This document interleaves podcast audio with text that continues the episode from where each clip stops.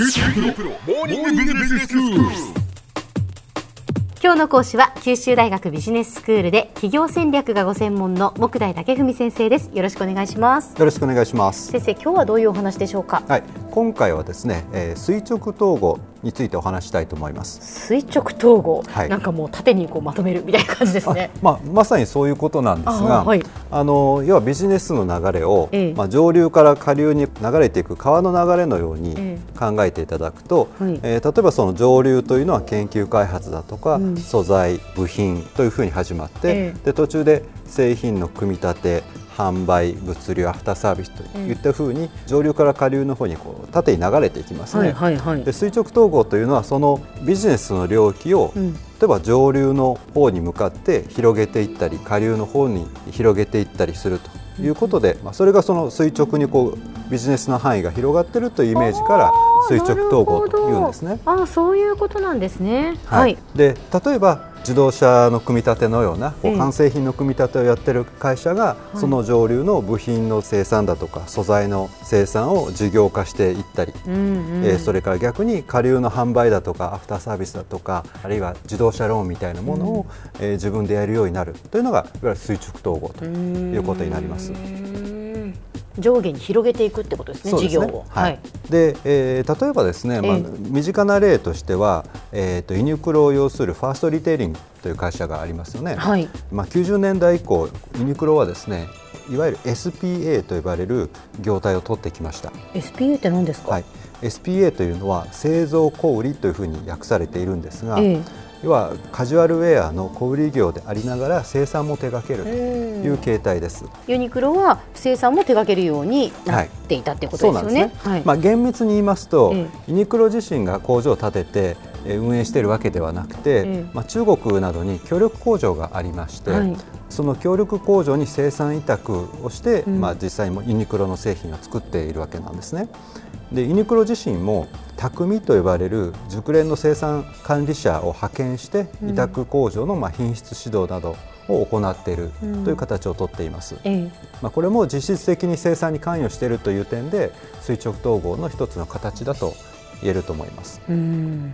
あともう一つ例を挙げると、はい。例えばハイブリッド車ってありますね。ええ。でこのハイブリッド車の性能ですとかコストを左右するまあ重要な部品にバッテリーがあるんですが、ええ。あのトヨタはですね、まあ、1996年にパナソニックと合弁会社を作りまして、電気自動車用のニッケル水素電池の開発と量産をする会社を作ってるんですね。はいつまり、えートヨタっていうのは車の組み立てをするだけではなくて、うん。自らハイブリッド車ですとか電気自動車のまあ成功の鍵を握ると言われるバッテリーの開発だとか製造に乗り出しているわけなんですね。うん。でそういう形で重要な部品を自ら手掛けることで、技術ノウハウを蓄積したりバッテリーの安定調達化を図ったりということをやっているわけなんですね。うん。これもだから垂直統合これも垂直統合という一つの例ですね。まあ、ではじゃあなぜ企業は垂直統合を図ろうとするのかと。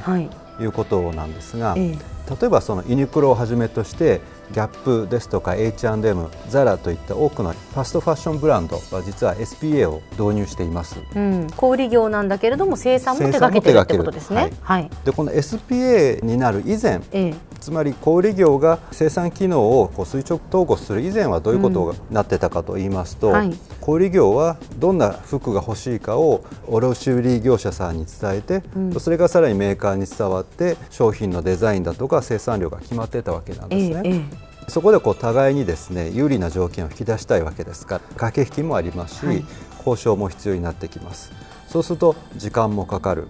そうしますと例えば小売側のまあニーズが正確にメーカーに伝わらなかったりうん。逆に小売側も商品が欠品するのはまあ嫌ですから、ええちょっと多めに商品を発注して余ったら返品するとうん。いったようなことが結構起こってたんですね。はい。まあ、そうするとお互いにその取引のための交渉にすごく時間をかけてしまって、うんまあ、不効率が起こってしまうわけなんですね。そこでそのまあ売り手と買い手がこう別会社としてそれぞれの利益を最大化しようとして、うんまあ、駆け引きをしていくと、まあ、交渉に時間がかかっていって時にはこう騙し騙されるようなことも起こってしまう。うんでそこでこう SPA という業態では自ら工場を建設したりメーカーをまあ買収したりして、うんまあ生産機能を内部に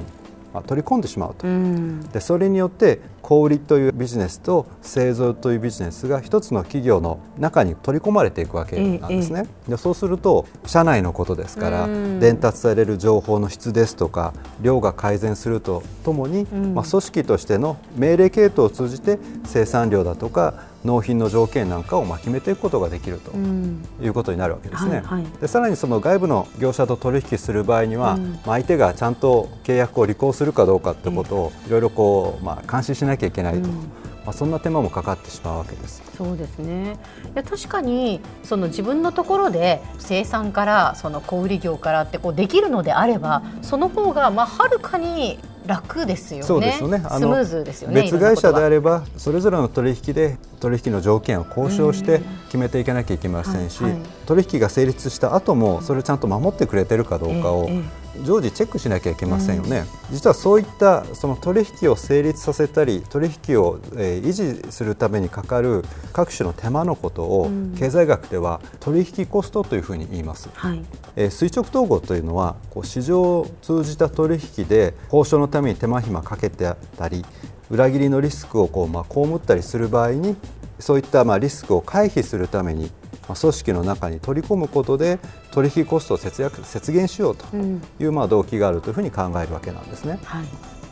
では先生今日のまとめをお願いします。はい、えー垂直統合は経営戦略の重要な要素のうちの一つです価値連鎖に沿って事業の範囲を上流や下流に広げることを垂直統合というふうに言います企業が垂直統合を図る理由の一つはいわゆるこうスマイルカーブ現象が存在する場合に前回教えていただきましたね。はいはい。川上もしくは川下の高い付加価値を取り込むケースが一つですうん。でもう一つの理由は市場を通じた取引では取引を成立させるために各種の調査コストだとか裏切りを抑制するための監視コストなどいわゆる取引コストというものがかかります。これを垂直統合を図ることによって外部取引だったものを内部業務に置き換えることで取引コストを節減しようというのが取引取引コストの経済学というわけなんですね。しかし、えー企業がなぜ垂直統合するかについては実は別の理論的な説明もあります、えーこれについては次回以降ご紹介していきたいと思います、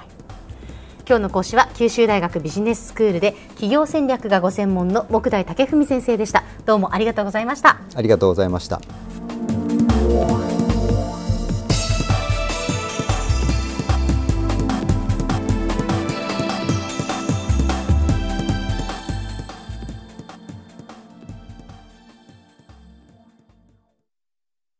QT PRO は通信ネットワーク、セキュリティ、クラウドなど QT ネットがお届けする ICT サービスです。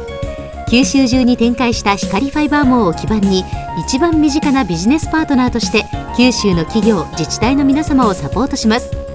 詳しくは QT プロで検索を。